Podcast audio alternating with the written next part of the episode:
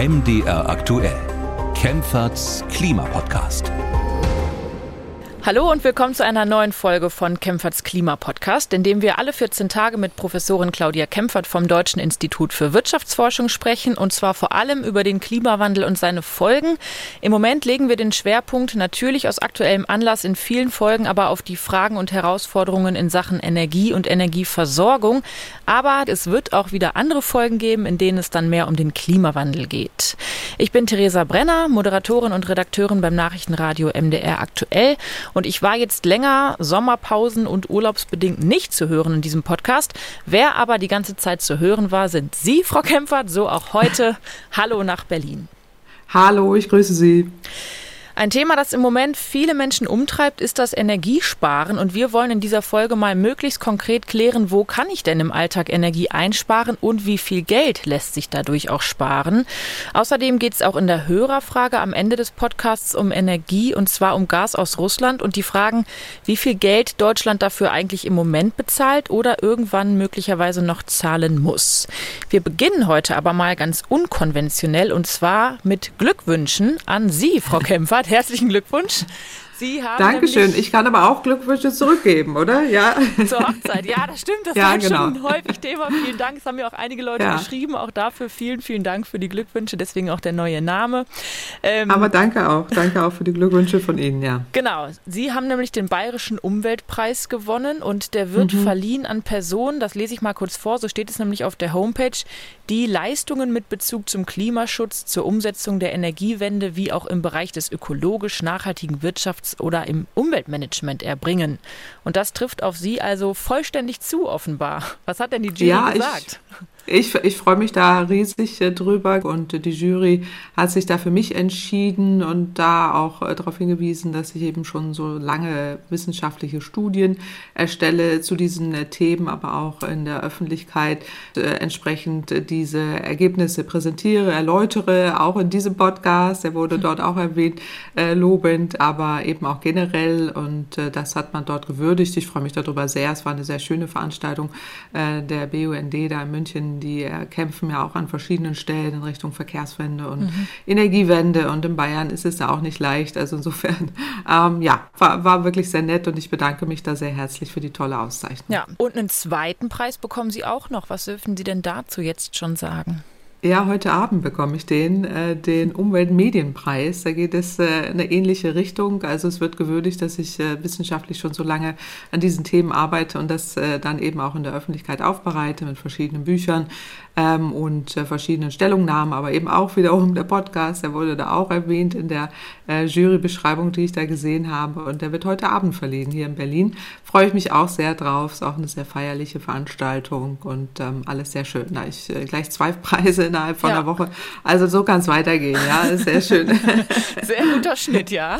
Ja, finde ich auch. Jetzt bin ich natürlich aus persönlichen Gründen aber neugierig. Wissen Sie noch, was zu dem Podcast in der Jurybewertung stand? Inwiefern der noch naja, es wird hat? immer, ja, aber es wird immer erwähnt, es gibt Kempferts Klimapodcast und äh, da hören eben viele Menschen begeistert zu und da wird eben sehr optimistisch, das ist glaube ich immer so dieser mhm. Oberbegriff, sehr optimistisch äh, erläutert, was, äh, was wissenschaftliche Erkenntnisse angeht zum Thema Klimawandel, Klimaschutz und äh, die ganzen Ausgestaltungsformen. Also das ging jetzt aber nicht nur über den Podcast, aber nee, der wird nee, immer klar. auch mit erwähnt, äh, weil das ja auch in dieses Potpourri an verschiedenen Aktivitäten mit hineingehört, wenn es darum geht, dass wir unsere Erkenntnisse eben auch in der Öffentlichkeit präsentieren.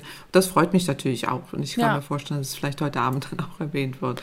Die äh, Laudatio wird heute Abend Luisa Neubauer halten. Insofern mhm. bin ich mhm. gespannt, was sie, was sie sagen wird ja. und ob sie es erwähnen wird. Ich werde ja. berichten, ja. Das ist sehr interessant und für uns natürlich auch ein toller Ansporn und eine tolle Motivation, und mhm. ähm, ja, danke an die vielen Leute, die uns zuhören. Das äh, spielt ja. sicher auch eine Rolle, dass dieser Podcast im Gespräch ist. Soweit zu den sehr, sehr schönen Dingen. Es ist auch noch was sehr, sehr Unschönes passiert. Da sprechen wir auch, bevor wir dann inhaltlich einsteigen, jetzt noch mal mhm. äh, kurz drüber. Und zwar waren Sie kurzzeitig von Instagram verschwunden. Also Ihr Profil war nicht ja. mehr zu finden und alle Inhalte waren auch nicht mehr zu sehen. Was war da denn los? Ja, es waren Hacker offensichtlich, äh, die dort ins Konto eingedrungen sind. Das äh, passiert wohl relativ häufig und äh, ich kannte das bisher nicht. Ich kannte das nur aus der Vergangenheit, dass wir schon immer Hackerangriffe natürlich auch haben aufs Haus, aufs CW. Das kennt ja, glaube ich, mittlerweile jeder. Aber auch auf meine Webseite, die vor Jahren mal, vor zwölf Jahren, komplett niedergestreckt wurde. Mhm. Danach haben wir dann auch Sicherheitsvorkehrungen getroffen und jetzt hat es die Instagram-Seite getroffen. Da sind Hacker eingedrungen und was ähm, ich nicht kannte, ist jetzt, wie man damit umgehen äh, mhm. sollte. Und da habe ich einen Aufruf auf Twitter gemacht und das äh, fand ich erstmal sehr schön, deswegen wollte ich es kurz erzählen, dass sich da tatsächlich dann einige bei mir gemeldet haben, äh, wie ich an den Konzern herantreten kann und was ich da tun kann, weil ich wäre jetzt darauf nicht gekommen und wusste das nicht, wäre jetzt eher über den Anwalt, hätte da versucht, irgendwie äh, da die Betreiber dazu zu bringen, dass das wiederhergestellt wird. Aber die haben mir da tatsächlich wertvolle Tipps gegeben, wie man da an den Konzern rangeht.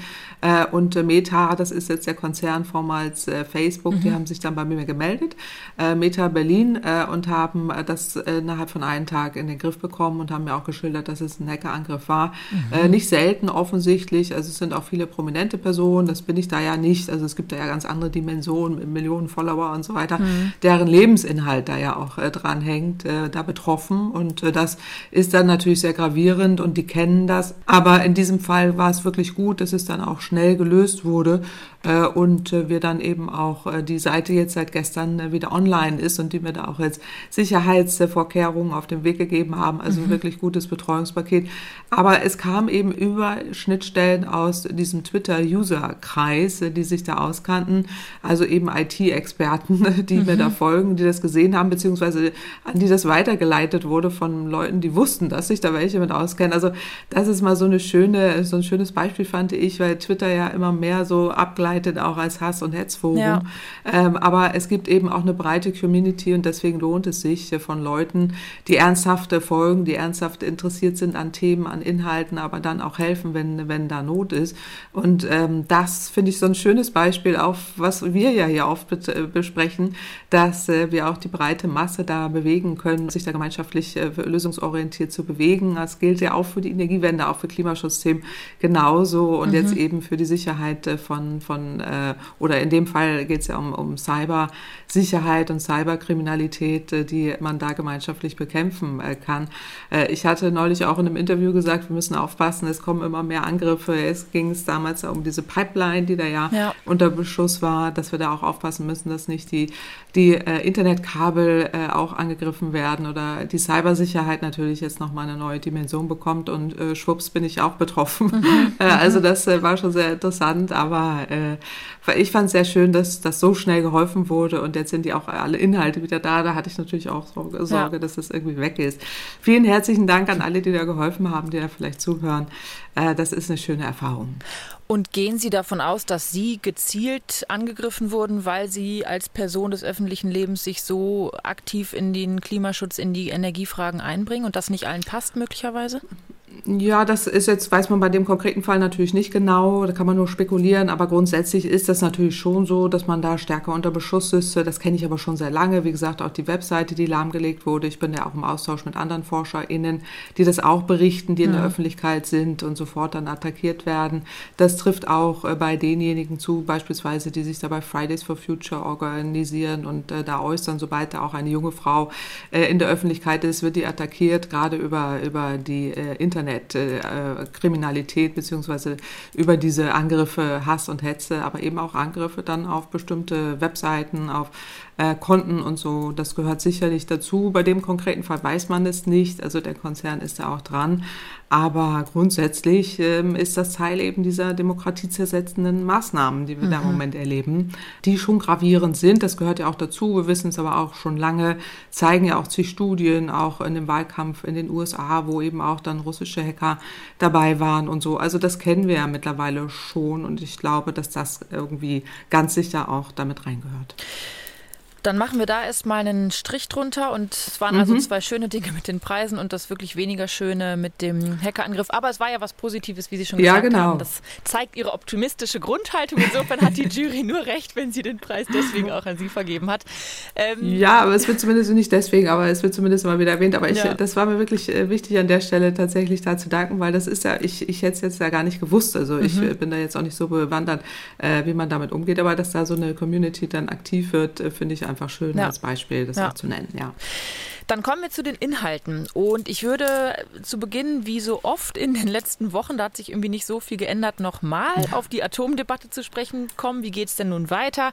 Kurz äh, zur Zusammenfassung. Olaf Scholz hat ja seine Richtlinienkompetenz genutzt und äh, entschieden und die zuständigen Minister Robert Habeck und Christian Lindner angewiesen, einen Gesetzentwurf zu erarbeiten. Und der soll vorsehen, dass die drei AKW Isar 2, Neckar-Westheim 2 und Emsland bis zum 15. April 2023 weiterlaufen können. So habe ich es verstanden. Also quasi keine Notreserve, sondern sie laufen weiter, aber auch keine neuen Brennstäbe bestellen, oder? So ist das mhm. äh, gemeint. Ja, so habe ich es auch verstanden, ja. dass äh, tatsächlich also ein sogenannter Streckbetrieb äh, da eingesetzt mhm. werden soll. Und ähm, in der Tat ist es jetzt hoffentlich das finale Kapitel einer, einer nicht enden wollenden Geschichte. Wie oft haben wir hier schon drüber gesprochen? Also äh, ich halte es äh, nach wie vor für eine komplette Gespensterdebatte. Es hilft uns kaum aus der energiewirtschaftlichen Sicht. Selbst die Stresstests haben ja gezeigt, der Übertragungsnetzbetreiber, dass nur ganz, ganz wenig Abhilfe da überhaupt geleistet werden kann. 0,5 Gigawatt, das ist unter eine Promille äh, von dem äh, Proz also Prozentsatz äh, sehr sehr gering, das, äh, was uns hier tatsächlich helfen kann, wenn es darum geht, dass wir Kapazitäten benötigen. Gas kann damit so gut wie gar nicht ersetzt werden. Der Strompreis sinkt sehr, sehr wenig. Also auch das ist ein sehr schwaches Argument, aber die Probleme sind nach wie vor da, dass äh, wir Sicherheitsanforderungen haben. Die sind ja ausgesetzt äh, worden über 13 Jahre lang, weil man weiß, die gehen jetzt endlich vom Netz. Das ist ja nach wie vor gültig. Das Atomgesetz muss geändert werden und ich halte das alles für, für völlig unnötig und äh, auch kontraproduktiv. Ich würde mir mal wünschen, wir würden mit der Energie, wie wir da jetzt äh, die ganze Zeit debattiert haben, auch von allen Seiten, endlich mal über die Energiewende debattieren, mhm. über den Ausbau der erneuerbaren Energien. Ähm, das würde uns wirklich nach vorne bringen und das Thema Atomenergie bringt uns einfach nicht nach vorne. Würden wir da mit einer ähnlichen Energie rangehen, ja, auch in der Debatte und auch in dem, was uns da vorschwebt, dann könnten wir 10 Gigawatt Windenergie sind im Moment im Genehmigungsverfahren sofort durchwinken und sagen, wir, wir, äh, die, die, wir reichen das alles nach, weil wir sind in einer Energiekrise. Wenn man das wollte, würde man all das machen. Also ich finde, es ist eine sehr ungleiche Debatte, was Atomkraft mhm. angeht, sehr dominant von denjenigen, die da am letzten Zipfel irgendwie der vergangenen Atomenergie, von dieser Technik der Vergangenheit festhalten wollen und die Zukunft nicht wirklich zulassen wollen. Das ist irgendwie, weiß ich, fast schon so eine Generationenfrage, muss man fast sagen, äh, dass man auch irgendwann mal loslassen muss ne? und äh, dann auch irgendwie nach vorne gehen muss. Also Atomenergie kommt mir mehr und mehr vor wie so ein Untoter, äh, der endlich begraben werden sollte und es wird nicht geschafft, irgendwie das, das zu schaffen schaffen. Wir haben einen gesellschaftlichen Konsens zum Abschaffen der Atomenergie. Das geht ja jetzt erstmal nur um das Abschalten. Der mhm. Rückbau dauert Jahrzehnte, äh, kostet gigantische Milliardensummen und der Atommüll muss Jahrhunderte eingelagert werden. Mhm. Ich weiß nicht, ob den Leuten das wirklich äh, alles bewusst ist, über was wir hier eigentlich reden. Äh, wenn das so wäre, dann, dann wüsste man einfach, dass das keine Technik ist, auf die wir aufbauen sollten. Das können wir auch den zukünftigen Generationen nicht zumuten. Selbst die Betreiber sind ja irgendwie froh, wenn sie das jetzt irgendwann mal alles hinter sich lassen können. Die sind im Übrigen üppig entschädigt worden. Mhm, das muss man ja. auch nochmal deutlich sagen. Wir zahlen das alles doppelt und dreifach und da jetzt immer nicht loslassen zu wollen.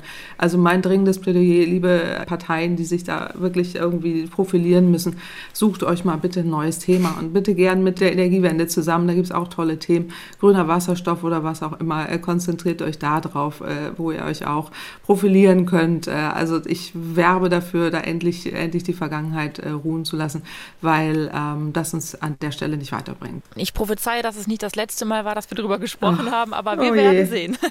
Sie sagten mir schon, so wahnsinnig viel Strom liefern diese AKW dann ohnehin nicht zusätzlich, auch wenn sie dann noch bis zum Frühjahr weiterlaufen. Und generell lautet ja die Devise in diesem Winter Energiesparen, wo es nur geht. Und damit kommen wir jetzt zum nächsten Thema in dem Podcast. Und zwar darum oder zu der Frage, wie kann man denn Energie sparen? Es gibt eine Kampagne vom Bundeswirtschaftsministerium, die hat die Überschrift oder das Motto Liebe 80 Millionen, gemeinsam Energie sparen, jeder Beitrag zählt. Das wird da immer wieder gesagt. Und es gibt da auch einen Videoclip zu, damit es bei den Leuten auch wirklich ankommt. Wir hören mal kurz rein, wie der klingt. Warmwasser sparen. Türen abdichten. Heizung runter. Und Abwärme smart nutzen. Lasst uns alle zusammenhalten. Damit wir gut durch den Winter kommen.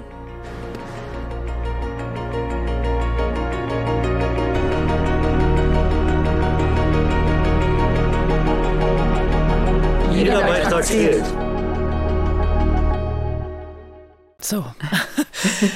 Ich finde es immer ein bisschen pathetisch und so ein bisschen gefühlig, aber vielleicht ist es ja auch sinnvoll, dass man den Menschen wirklich klar macht, Sparen hilft jetzt allen, oder? Mhm. Ja, das schon. Also äh, das ist ja auch immer mein Motto. Sparen bringt immer etwas und äh, schon gab für die Kosten, die man jetzt ja hat, äh, weil die Preise eben stark nach oben gehen. Deswegen bin ich ja auch überhaupt keine Freundin eben auch von diesem Wort Gaspreisbremse. Ich würde immer mir wünschen, es heißt Gaskostenbremse, weil Kosten hat was mit Verbrauch zu tun und mhm. nicht nur mit Preisen. Die Preise sind hoch, die zu deckeln halte ich ja sowieso für falsch. Also in dem Sinne, dass man da eben hoch subventioniert, die Preise künstlich niedrig hält. Wir müssen den Verbrauch runterbringen. Und äh, das geht eben nur, indem wir den Menschen Geld geben, aus meiner Sicht, dass sie sparen. Aber äh, vielleicht geht es auch so, dass man einfach an, an sie appelliert. Äh, meine Erfahrung als Ökonomin ist, äh, ist nicht so. Also es geht immer nur dann, wenn es wirklich wehtut. Äh, und das ist im Moment ja der Fall. Und äh, wir müssen da wirklich sehen, dass wir, dass wir da runterkommen mit der Ersparnis, wobei man an der Stelle auch immer sagen muss, es gibt jetzt genügend Haushalte, die sich die Energie gar nicht mehr leisten können, mhm. die sparen, wo sie nur können. Was wir jetzt hier ansprechen, sind die Tipps, äh, Einspartipps für Leute, die ähm, noch die Möglichkeit haben und die auch finanziell in der Lage sind, auch höhere Kosten zu bezahlen. Das sind ja doch einige, aber äh, um die geht es jetzt hier auch, dass man da nochmal mal Tipps gibt äh, für diejenigen, die am meisten verschwenden, äh, die in der Gesellschaft leider auch äh, da sind, äh, da entsprechend nochmal ähm, aufzuzeigen, dass, es, dass man auch mit kleinen Dingen was, was machen kann. Hm. Das Problem an dieser Sache ist, und deswegen ist wahrscheinlich diese Kampagne des Wirtschaftsministeriums auch ziemlich nötig, offenbar wissen viele Menschen gar nicht, wo man mhm. denn wie viel Energie einsparen kann. Wir haben eine aktuelle repräsentative Umfrage vom Branchenverband Bitkom, die haben wir vorbereitet und die zeigt, 88 Prozent der Befragten wüssten gerne auf einen Blick, wie hoch denn ihr Energieverbrauch gerade überhaupt ist und wo sie noch sparen können. Und also so richtig überraschend ist es nicht, oder? Weil ich weiß zum Beispiel auch nicht so richtig, welches Gerät braucht denn jetzt wie viel Strom. Ja, genau. Also das, äh, das ist tatsächlich auch äh, wichtig, dass, ähm, dass man da entsprechend äh, Informationen bekommt. Also ich meine, Energiespartipps kennen wir seit Ewigkeiten, ja. Also wir, wir wissen, wo wir, wo wir einsparen können, aber ähm, letztendlich macht es, machen es zu wenig. Also jetzt mal diese Beispiele jetzt auch aus dieser Kampagne, da ging es ja um diese Duschzeit, das wurde ja dann in den Medien irgendwie lächerlich gemacht, mhm. aber das ist eigentlich aus Energiesicht schon sinnvoll, weil zwei, fast zwei Drittel der Deutschen duschen mindestens einmal am Tag und die Duschzeit liegt äh, durchschnittlich bei acht bis zwölf Minuten. Also da könnte man 20 Prozent des Energieverbrauchs äh, für Wärme, ähm, die ja eben für, für Warmwasser drauf geht, da auch deutlich äh, Kosten nach unten äh, bringen, wenn man kürzer duscht. Das ist schon richtig. Da können wir tatsächlich 30 Prozent von eben diesen 20 äh, Prozent äh, senken. Das, das ist in der Summe dann am Ende doch etwas. Oder auch indem man die Duschtemperatur um einige Grad runterdreht. Das wissen auch die wenigsten, dass wir tatsächlich mit einer hohen Wasser Temperatur, 40 Grad meistens, äh, duschen, mhm. wenn man mhm. das so runterregelt, ähm, also das Wasser nur auf 30 Grad erwärmt, dann äh, kann man tatsächlich 10 Prozent der Energie für Warmwasser einsparen. Ja, also da sagen jetzt wieder viele, ah ja, klar, äh, das bringt nichts, aber am Ende, also ich meine, 10 Prozent ist äh, für Warmwasser dann am Ende jetzt, wo die Kosten so hoch sind, schon etwas.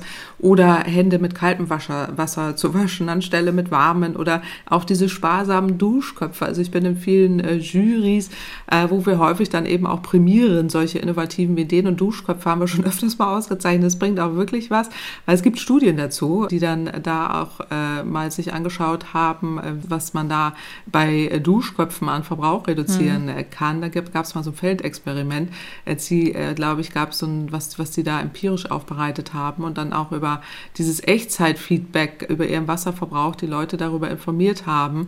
Ähm, das geht eben mit solchen Duschköpfen. Ja, da steht dann drauf, wie viel Wasser man schon, äh, oder die steht nicht drauf, es gibt, glaube ich, Farben. Dann äh, wandelte sich die Farbe, der Duschkopf äh, von grün in rot und dann wusste man, oh, jetzt habe ich schon mehr verbraucht, als ich, äh, oder wie viel Liter man da verbraucht hatte. Und das hat tatsächlich dazu geführt, dass diese Probanden, mit denen man das da gemacht hat, tatsächlich kürzer geduscht haben. Also 29 Prozent der Energie konnte da eingespart werden, ich glaube knapp 30.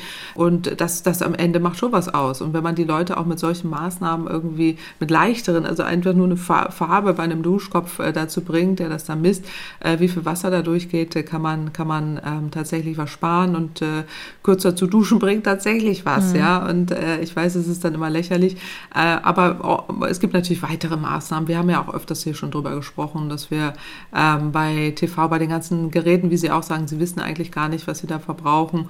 Wie viel verbraucht man da eigentlich, ähm, wenn man jetzt 14 Prozent der Energie durch, durch Warmwasser verbraucht? Äh, 14 sind es auch bei Strom und äh, bei Strom kann man wirklich in vielen Bereichen im Haushalt was, was einsparen. Mhm. Äh, also ein Viertel des Energieverbrauchs geht da eben auf, auf Fernsehen oder Laptop zurück. Äh, verbraucht man da, knapp gefolgt eben auch von, von Kühl- oder Tiefkühlschränken, die sind auch immer so, so Energiefresser oder so Stromfresser. Licht ist natürlich auch immer wichtig, dass man LED-Lampen äh, nutzt. Erzählt mir neulich eine Nachbarin, dass sie jetzt häufig abends Kerzen anmacht, weil sie nicht mehr so viel heizt und äh, das irgendwie jetzt auch gemütlicher findet mhm, mhm, vom Licht her. Also man sieht im Moment sind die Leute schon sensibilisiert, aber Elektrogeräte generell, Kühlschränke, man weiß oftmals nicht, wo, wo diese energiefressenden ähm, Effekte da sind. Aber jetzt ging es ja bei dieser Studie Studie, denke ich, um, äh, um Strom, ja, mhm. dass, äh, dass man da ja äh, entsprechend da diese, diese digitalen Stromzähler äh, haben wollte, ne? diese genau, also das, Smart Meter. Genau, ja. das kritisiert nämlich der Verband auch, dass es, also im Grunde jede Smartwatch zeigt an, wie gut ich geschlafen habe, wie hoch mein Puls mhm. ist und natürlich, wie viel Datenvolumen ich noch äh, übrig habe im Monat, aber eben nicht, wie viel Strom nun der Fernseher frisst oder das Eisfach am Kühlschrank. Und die sagen, die digitalen Techniken sind längst da, um mhm. eben das zu vermitteln. Und da muss man nicht dann für in den Keller und zum Stromzähler rennen und gucken, was habe ich jetzt verbraucht, sondern es gibt genau. diese digitalen Mittel schon längst. Vielleicht können Sie mal erklären, was sind das für digitale Technologien und warum gibt es die denn dann nicht viel mehr, auch wenn Sie diesen Duschkopf gerade angesprochen haben? Da habe ich ehrlich ja, gesagt genau. noch nie von gehört. Ich fange mal an mit den, mit den Smart Mietern. Also mhm. diese Studie bezieht sich ja auch darauf, dass äh, wir Smart Meter einbauen sollen. Das ist ja auch äh, verpflichtet, dass äh, sie ähm, dann entsprechend als, als digitale Stromzähler und moderne Messeinrichtungen eingebaut werden sollen. Also das ist eben seit 2020, dass man diese Smart Meter Ausrüstung gedulden muss. Also ich weiß nicht, ob bei Ihnen schon eine eingebaut mhm. wurde. Bei uns an einer Wohnung schon. Also so, das sind dann intelligente Messsysteme, die dann letztendlich den Stromverbrauch äh, speichern und diese erhobenen Daten an den Stromanbieter und Netzbetreiber senden. Da geht es jetzt auch in Richtung intelligente Energiewende, wenn ich häufig darüber rede, dass man eben auch äh, digitale Lösungen braucht, wenn es darum geht, irgendwie die de dezentralen Verteilnetze zu stabilisieren. Da geht es auch immer darum, diese intelligenten Messsysteme zu haben, um dann, damit der Netzbetreiber da auch äh, entsprechend handeln kann, wenn er sieht, ah, da wird jetzt viel verbraucht und da weniger. Oder auch wenn Speicher da mit im, im Heimspeicher drin sind. Wenn man das so alles koppeln äh, könnte, dann hat man so eine dezentrale kleine Energiewende, äh, die dann eben die, digital intelligent äh, gesteuert wird. Aber jetzt geht es um diese Smart Meter, das sind diese intelligenten Messsysteme. Also deswegen heißen die Smart Meter intelligentes Messsystem. Das besteht dann letztendlich aus zwei Elementen. Das ist einmal dieser digitale Stromzähler und so ein Kommunikationsmodul, äh, was dann letztendlich die Datenübertragung ermöglicht. Und diese intelligenten Messsysteme ermittelt den, den Stromverbrauch äh, und speichert und verarbeitet auch äh, die Daten. Und diese Messstellenbetreiber äh, baut dann einen neuen Stromzähler ein, äh, der wartet den und, und übermittelt auch diese Daten an, an die Stromversorger und den Netzbetreiber.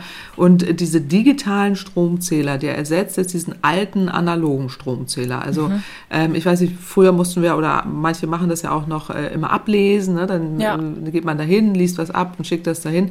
Das ist dann damit hinfällig also diese modernen Messeinrichtungen, die sind mit einem Kommunikationsmodul verbunden und dieses Kommunikationsmodul, das, das zeigt dann eben an, wie viel man da verbraucht und sendet das eben auch dann an die, an die entsprechenden Energieversorger. Und äh, was jetzt interessant ist, und da haben, hat diese Studie auch einen Punkt, ist, dass man dann, ähm, wenn es gut äh, gemacht ist, also wenn man eine gute Technik da einbaut, dann auch in Echtzeit sieht, was wie wo verbraucht wird und wie viel man da gerade an Kosten hat. Für jedes also, Gerät. Jetzt, oder für, insgesamt? Also das, das wäre jetzt insgesamt, aber jetzt äh, für jedes Gerät, da kenne ich jetzt äh, kenne ich Apps, äh, die kenne ich auch nur deshalb, weil ich da in Juries, äh, die, die ich schon mal ausgezeichnet Mhm. habe, äh, die dann äh, tatsächlich dazwischen geschaltet werden, die man da einschaltet bei sich äh, oder hinstellt äh, und äh, diese dann auch misst und ihnen dann letztendlich so ein Smart Home, da kennen Sie vielleicht auch Werbung, wo man dann so eine App hat äh, und dann kann man da rumrennen mit der App und sieht dann, ah, mein Fernseher verbraucht im Moment so viel und das verbraucht so viel.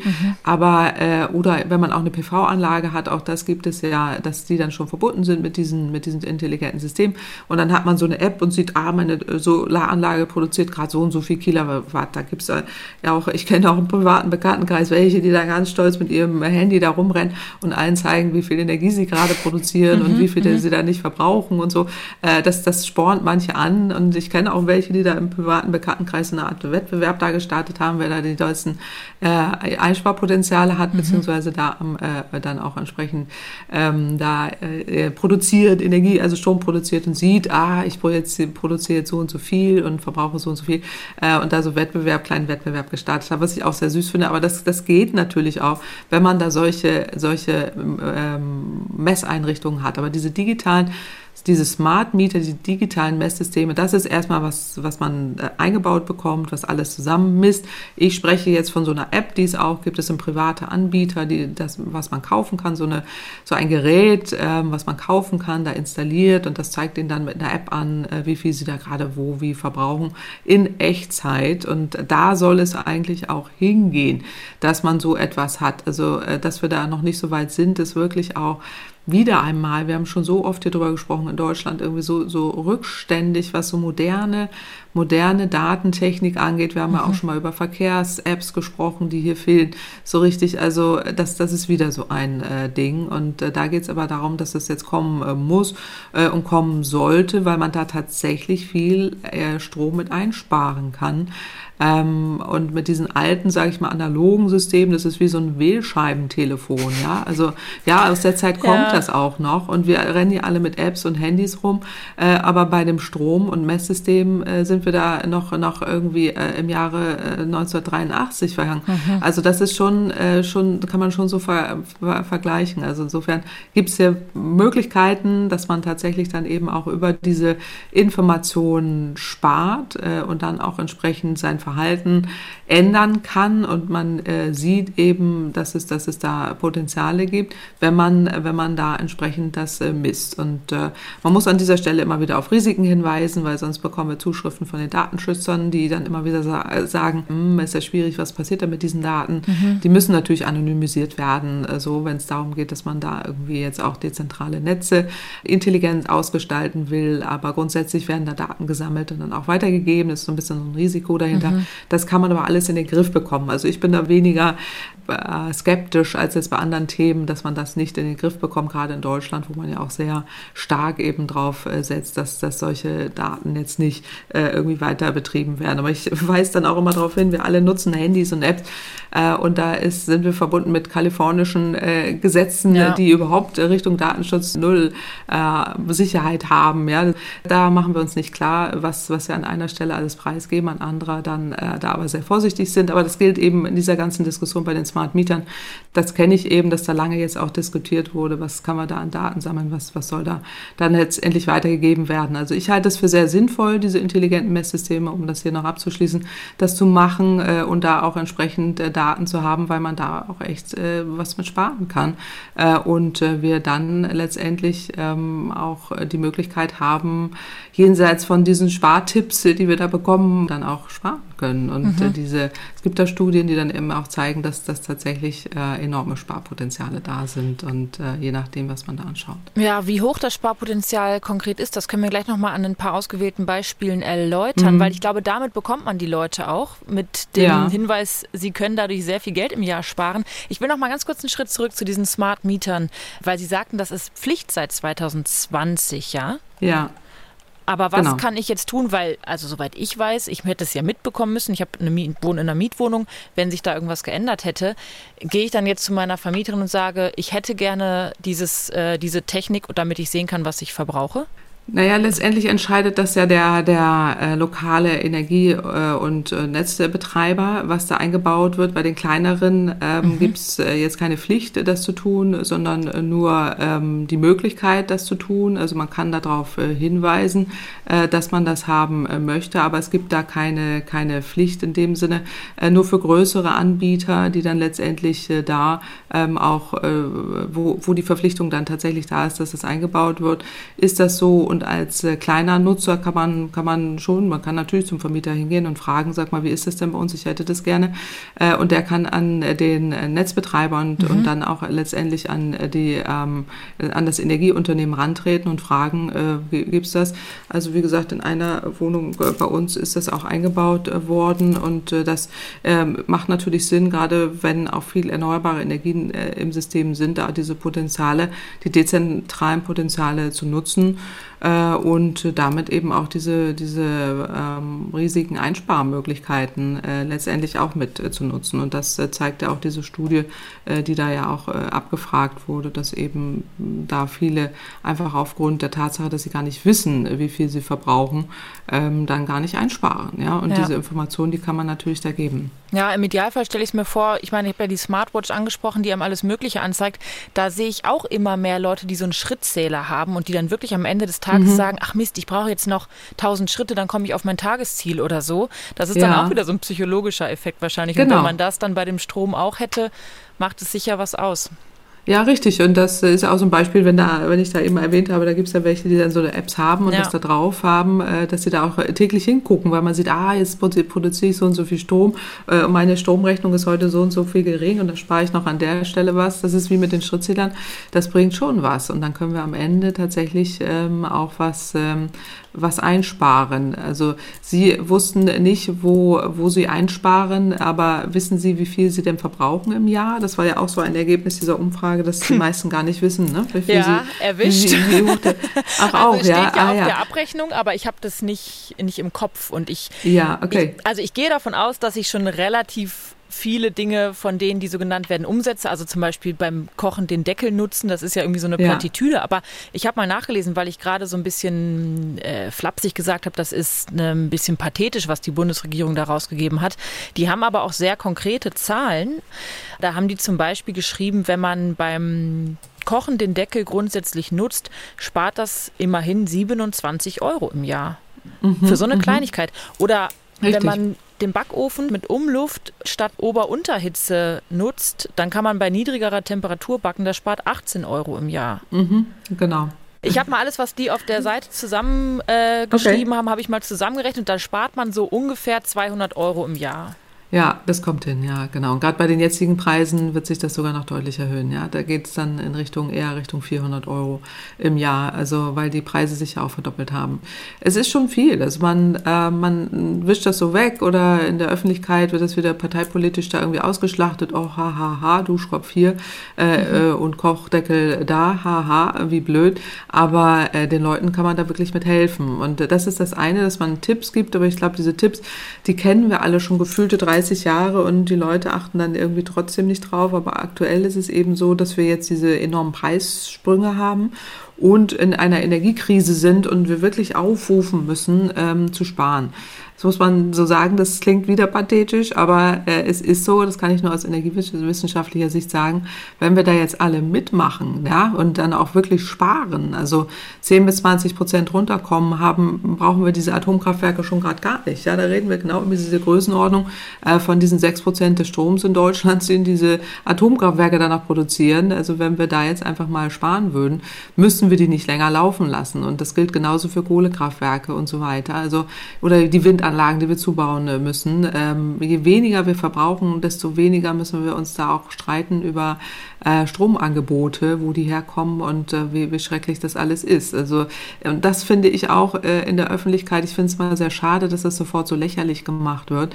Sobald man da nur irgendwie in die Richtung kommt, äh, was wir ja auch schon hier besprochen haben, weniger Fleisch essen oder äh, einfach mal drauf achten, wird man da sofort verspottet und das finde ich einfach schade, weil ähm, wir da auch echte Potenziale haben, die wir, die wir mhm. vertun. Und also nochmal, also es geht hier nicht um diejenigen, die gar die, die sparen müssen, weil sie, weil sie wirklich kein Geld mehr haben, sondern es geht um diejenigen, äh, die dazu beitragen können. Und das äh, ist auch ein, ein, Drittel der Gesellschaft, das wissen wir aus der Statistik, äh, die, da, die da mehr tun könnte und es nicht tut. Mhm. Jetzt hatten Sie gerade gesagt, es gibt diese Tipps, die wir alle schon seit Jahren kennen und manche mehr, manche weniger befolgen. Nun sind Sie ja Energieökonomen und beschäftigen sich seit vielen, vielen mhm. Jahren absolut mit Energie und Energieerzeugung. Würden Sie denn sagen, Sie haben noch so ein, zwei Life-Hacks, wie man so schön sagt, was man wirklich vielleicht nicht so auf dem Schirm hat als äh, Normalbürgerin, Normalbürger, wo Sie sagen, das ist absolut gut, das auf jeden Fall zu tun? Im Moment äh, wäre ich sehr dafür, beim Heizen anzusetzen, äh, die Temperatur des Heizsystems runterzudrehen. Ähm, also, weil wir im Moment ja wirklich ein Thema haben, was auch Gasversorgung angeht, aber auch, weil die Kosten da explodieren. Das kann man nur immer wieder so deutlich äh, sagen, dass da mindestens eine Verdopplung, bei den meisten eine Drei- oder Vervierfachung der Kosten auf sie zukommt, wenn nicht in diesem Winter, dann im nächsten Winter. Das ist, ist riesig und da können wir auch nicht gegen ansubventionieren, das halte ich ja ohnehin für falsch. Äh, klar, wir sollten entlasten und den Leuten Geld geben, den Unternehmen auch Geld geben, aber das löst das Problem nicht.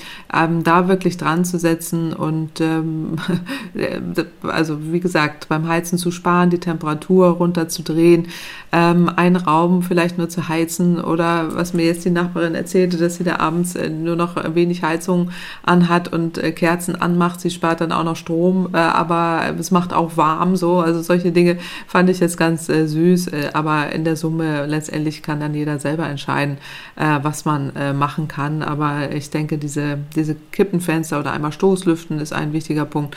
Ähm, da, beim Duschen hatte ich schon genannt, äh, aber auch die ganzen Elektrogeräte, die man, äh, die man da angucken kann. Äh, gerade wenn man sie neu anschafft, wirklich darauf zu achten, dass es A ist und dass die meisten Geräte sind da auch erschwinglich oder LED-Lampen kaufen statt äh, eben andere. Das gibt es ja auch häufig gar nicht mehr. Ähm, da entsprechend kann man, kann man wirklich äh, die, die großen Stromfresser äh, dann auch tatsächlich vermeiden. Und dann kommen sie auch im Stromverbrauch deutlich, deutlich runter. Aus der Forschung, das muss ich hier zur Vollständigkeit halber auch immer wieder sagen, kennen wir das Ganze schon lange, dass auch der Verbrauch reduziert wird. Ähm, das findet auch statt und die vielen Menschen machen das auch häufig, aber dann gibt es die sogenannten Rebound-Effekte. Das ist der Effekt, dass man einerseits spart, aber dann am Ende so eine Art Jojo-Effekt ähm, dann trotzdem mehr verbraucht, weil man äh, Geld spart, indem man Energie, den Energieverbrauch runterbringt oder mehr Geld zur Verfügung hat äh, und äh, dann am Ende sogar mehr verbraucht. Der klassische, das klassische Beispiel an dieser Stelle ist immer der Kühlschrank. Kühlschrank, ja, der ausgewechselt wird, ähm, der dann so ein A++-Gerät ist, was da stolz in der Küche steht mhm. und dann wandert aber der alte in den Keller. Äh, und äh, ah. da wird dann Milch gekühlt oder irgendwie Pizza für, für Gäste, ja. die da mal kommen oder irgendwie sowas. Äh, gibt's, es klingt jetzt irgendwie merkwürdig, gibt's aber tatsächlich häufig und in der Summe erkennen wir das dann aus der Empirie, ist der Stromverbrauch hinterher höher als vorher. Und äh, das nennen wir den sogenannten Rebound-Effekt. Mhm. Den gibt's aber auch bei Fahrzeugen. Die werden ja immer, die werden immer effizienter. Eigentlich verbrauchen sie weniger, aber sie werden dann größer und breiter und schneller und damit mhm. wird das überkompensiert. Äh, und am Ende hat man den sogenannten Rebound-Effekt. In der Summe hat man dann mehr Verbrauch. Und das kennen wir leider aus der Empirie äh, seit Jahrzehnten jetzt, äh, dass das immer wieder so stattfindet. Und äh, deswegen muss man da ja auch äh, entsprechend gegen steuern. Und deswegen versucht man da eben mit verschiedenen Maßnahmen dagegen zu steuern. Jetzt nicht nur diese Tipps, oder ähm, so, dass man da belohnt oder Sparmaßnahmen irgendwie Prämien gibt, sondern man muss auch über die Preise ran und das haben wir im Moment. Äh, da äh, brauchen wir jetzt politisch nicht mehr gegensteuern, aber im Moment äh, sind die Preise hoch. Deswegen bin ich da jetzt recht optimistisch als Energieökonomin, dass wir da einen Effekt sehen werden, dass der Verbrauch runtergehen wird aus, weil der Preis, weil die Preise jetzt so stark nach oben äh, gehen äh, und damit eben auch der Verbrauch sinkt. Also, aber wie gesagt, jeder kann dazu Beitrag leisten. Aber der Anreiz zum Sparen ist ja nur sozusagen persönlich begründet. Also es gibt ja Stand jetzt überhaupt keine Prämien fürs Energiesparen, oder? Von genau. staatlicher Seite. Da kann man ja, muss man nur an die Eigenverantwortung der Leute appellieren bisher. Ja, und das finde ich, finde ich, finde ich ja falsch. Also ich war von Stunde eins an äh, der Meinung, man hätte lieber Geld geben sollen zum Sparen. Also ein Scheck oder Gutscheine, wir wissen, dass sie funktionieren. Wir haben auch hier schon häufiger drüber gesprochen. Äh, wenn man da irgendwie Gutscheine kriegt, das kennt man ja auch irgendwie, äh, hat dann irgendwie ein Gutscheinheft und äh, geht zu dem Geschäft und äh, kriegt da irgendwie 10 Prozent und geht dahin. Das bringt was, das machen die Leute. Und wenn man hier Prämien geben würde fürs Sparen, würden die Leute auch mitmachen. Ich finde es äh, schade, dass es, dass es nicht gemacht wird. Herr Habeck hat ja auch in der Fernsehsendung äh, irgendwie da auch flapsig drauf geantwortet, wenn du Geld gibst dafür, gibt's nicht Alter oder so. Mhm. Ne? Also das äh, kann man so nennen. Ich finde es schade, weil man kann da tatsächlich was erreichen. Aber ähm, ich verstehe schon, die haben da auch äh, haben ja hohe Anforderungen an das Energiesystem und viele Ausgaben an vielen Stellen, dass man da jetzt nicht noch zusätzlich Geld geben will. Aber nochmal die Gaspreisbremse genannt, weil da gibt man jetzt auch wahnsinnig viel Geld aus, hoffentlich äh, für das Richtige, für das Sparen und nicht für den, für den zusätzlichen Verbrauch, weil das wäre tatsächlich kontraproduktiv.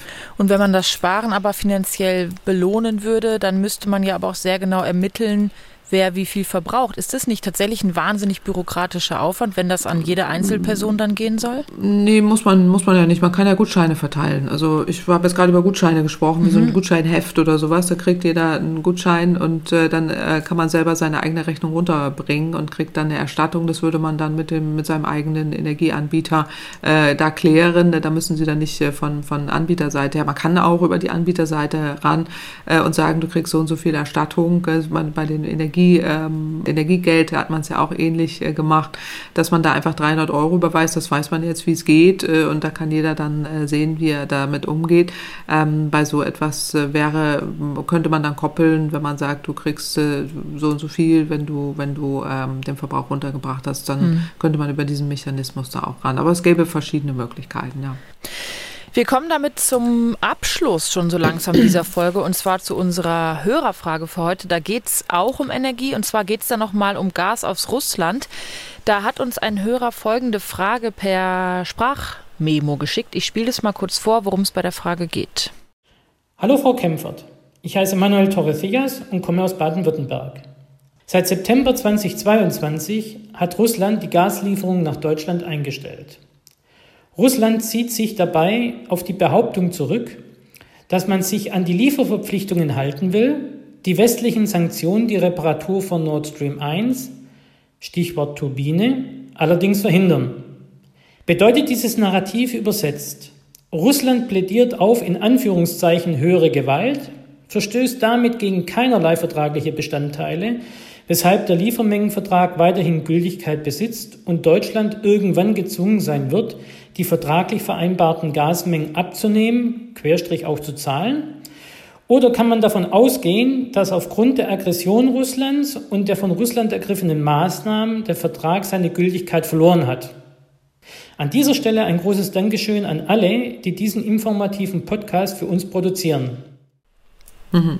Genau, das ist, sind ja. die Fragen, muss man sagen. Wie sieht es aus mit der Gaslieferung äh, aus Russland? Das ist, finde ich, eine sehr konkrete Frage. Wird da irgendwann mhm. die dicke Rechnung noch kommen oder wie ist da der Stand der Dinge?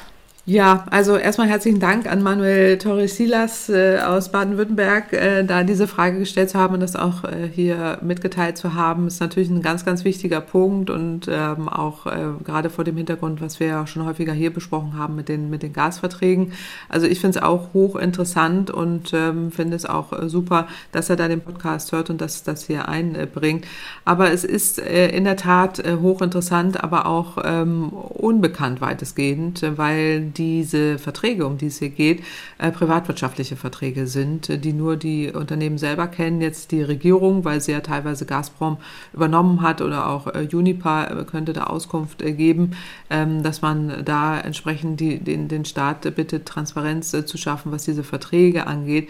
Ähm, es gab verschiedene Presseberichte auch vor Monaten ähm, und auch Studien aus England, die sagen, dass Deutschland weiterhin für Gaslieferungen zahlen muss. Mhm. Mhm. selbst wenn Russland Gas nicht äh, länger liefert, was eben damit zusammenhängt, wie ja auch der Hörer gerade erläutert hat, dass ja angeblich ähm, ja höhere Gewalt stattgefunden hat, also irgendeine ominöse Sabotage, die da stattfindet, die man anderen da in die Schuhe schiebt, wo man ja selber nichts für kann. Oder zu Anfang war es ja irgendwie so eine, so eine Dichterstation, äh, die da fehlt. Mhm. Angeblich hatte Siemens da ja eine Turbine nicht geliefert, dann ja. war irgendwie ein Ölleck. Äh, also irgendwelche Ausreden hören wir da immer und das äh, würde ich auch eher so interpretieren, dass Russland diese Ausreden deshalb wählt, weil man weiterhin Geld bekommt und kein Gas aber mehr liefert. Das sind die sogenannten Take-or-Pay Verträge, ähm, die, über die die Presse da ja auch schon berichtet hat, äh, die, die gigantisch sind, also wo man da eben über Jahrzehnte sich an Russland gekettet hat mit solchen Verträgen. Ist ja auch unglaublich,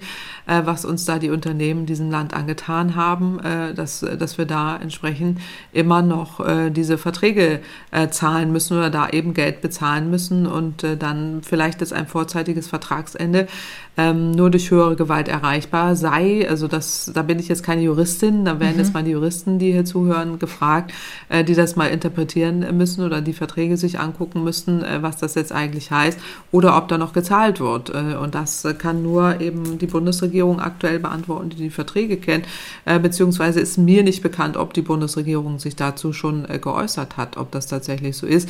Mein Wissen ist so, dass tatsächlich Deutschland immer noch ähm, entsprechend entsprechend bezahlen muss äh, und erst äh, dann, wenn da eine vollständige Unabhängigkeit da ist, seitens auch der deutschen äh, Regierung dann entsprechend nicht mehr gezahlt werden muss. Also ähm, diese technischen Probleme dann einfach jetzt angeführt werden, dass man sagt, äh, Russland will ja eigentlich liefern oder würde ja auch liefern, wenn es diese technischen Probleme nicht gäbe und bekommt so weiterhin Geld bezahlt. Und ich glaub, vermute einfach, dass weiterhin auch Geld gezahlt wird, obwohl es eigentlich unzulässig ist, äh, weil ja nichts geliefert wird und damit auch kein Geld bezahlt werden müsste. Also so wäre es ja jetzt bei jedem Vertrag, den man da mhm. zu Hause schließen würde. Ja, wenn man nichts bekommt, dann äh, zahlt man auch nicht. Ja. Aber wie gesagt, ich bin da, ähm, bin da nicht äh, vollständig drin in den äh, Verträgen und auch nicht in dem, was die, was die Transparenz angeht. Da müsste man einen Transparenzaufruf an die Regierung machen, beziehungsweise dort eine Anfrage stellen und äh, da entsprechend mehr Informationen äh, bekommen. Ähm, wie gesagt, Presse hat darüber berichtet mhm. und äh, deutlich gemacht, dass, dass da immer noch bezahlt wird. Da geht es auch um gigantisch viel Geld, äh, was da bezahlt wird. Also das ist einfach enormes Geld, was wir da jetzt an der verschleppten Energiewende zahlen müssen. Das ist, ist wirklich tragisch, dass wir da uns so eben abhängig gemacht haben äh, und die fossilen Energien da beziehen und äh, jetzt in diesen Abhängigkeiten noch immer drin sind und da auch gar nicht rauskommen.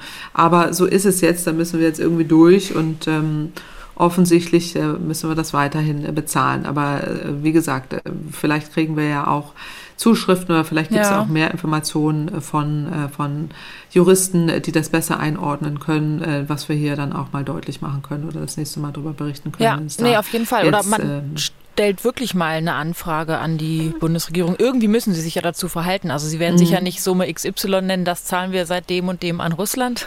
Aber irgendwie ja. werden sie ja darauf reagieren müssen. Also sehr, sehr interessante Frage, sehr konkrete Antwort von genau. Ihnen, auch wenn Sie nicht genau drinstecken, aber zumindest ähm, den Hinweis, dem mal nachzugehen, ähm, das ist sehr interessant. Ja, genau. Also zumindest das, was öffentlich an Informationen zugänglich ist, das kann ich hier natürlich berichten. Aber ja. äh, oder es ist äh, uns da auch entgangen, dass es da mehr Informationen gibt. Aber wenn es da jetzt Zuhörer ZuhörerInnen gibt, die da mehr haben oder auch Aufklärungen leisten können, würde, würde ich das sehr gerne aufnehmen und dann auch das nächste Mal darüber, darüber berichten, wenn das der Fall ist. Aber es ist ein wichtiger Punkt, deswegen ist es auch gut, dass, dass Herr ähm, Torres Silas diese Frage gestellt hat, weil das treibt uns natürlich alle um, ja. äh, was, was jetzt da mit diesen Liefermengen geht, was die Verträge angeht und was wir da noch bezahlen müssen. Also das ist ja für uns alle sehr wichtig. Ja.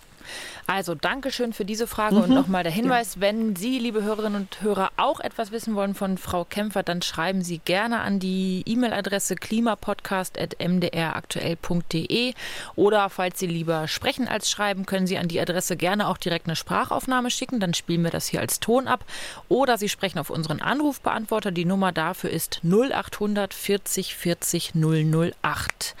Und damit sind wir am Ende dieser Folge, beziehungsweise noch nicht ganz, weil ich noch eine Ankündigung für die nächste Folge machen würde gerne. Und zwar in zwei Wochen gibt es dann die nächste Folge. Ich mache jetzt mal zwei hintereinander und dann sprechen wir, ich hatte es ja schon gesagt, mal wieder über Klima und Klimawandel. Es geht nämlich um Südafrika. Da geht es dann um die Frage, wie wirkt es eigentlich, wenn jemand einen Klimapodcast moderiert und dann aber einen Langstreckenflug unternimmt. Ehrlicherweise gab es dazu nämlich mindestens eine nicht sehr erfreute Rückmeldung und ich ähm, will mich da nicht vordrücken und da sprechen wir dann in zwei Wochen drüber, auch vielleicht über die Frage, eben kann ich mich fürs Klima engagieren und trotzdem fliegen. Wir hatten es ja schon mal in Folge 1. Ja. Das greifen wir dann aber nochmal auf. Ja, da freue ich mich drauf. Das ist ja, ein gutes das Thema. Wird Sehr schön. interessant. Vielen Dank Ja. bis hierher fürs Zuhören. Ihnen eine schöne Woche, Frau Professor Kempfert. Viel Spaß bei der Preisverleihung. Dankeschön. Und bis in zwei Wochen. Ja, danke schön. Und bis in zwei Wochen freue ich mich drauf. Tschüss. MDR aktuell. Kempferts Klimapodcast.